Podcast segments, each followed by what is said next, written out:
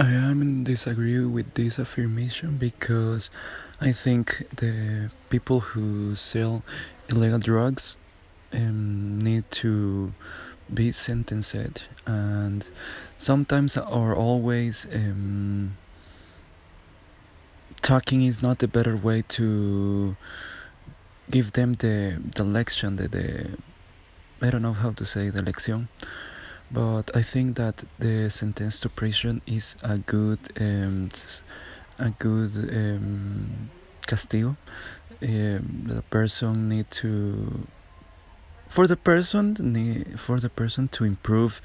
their action and thinking about that because if you don't sentence to prison um, the per- the person say I don't know it doesn't matter. Yeah I think I, I listen that uh, this that this person want to to to say me but I, I, I don't I don't care. I always um, sell illegal drugs because it's uh,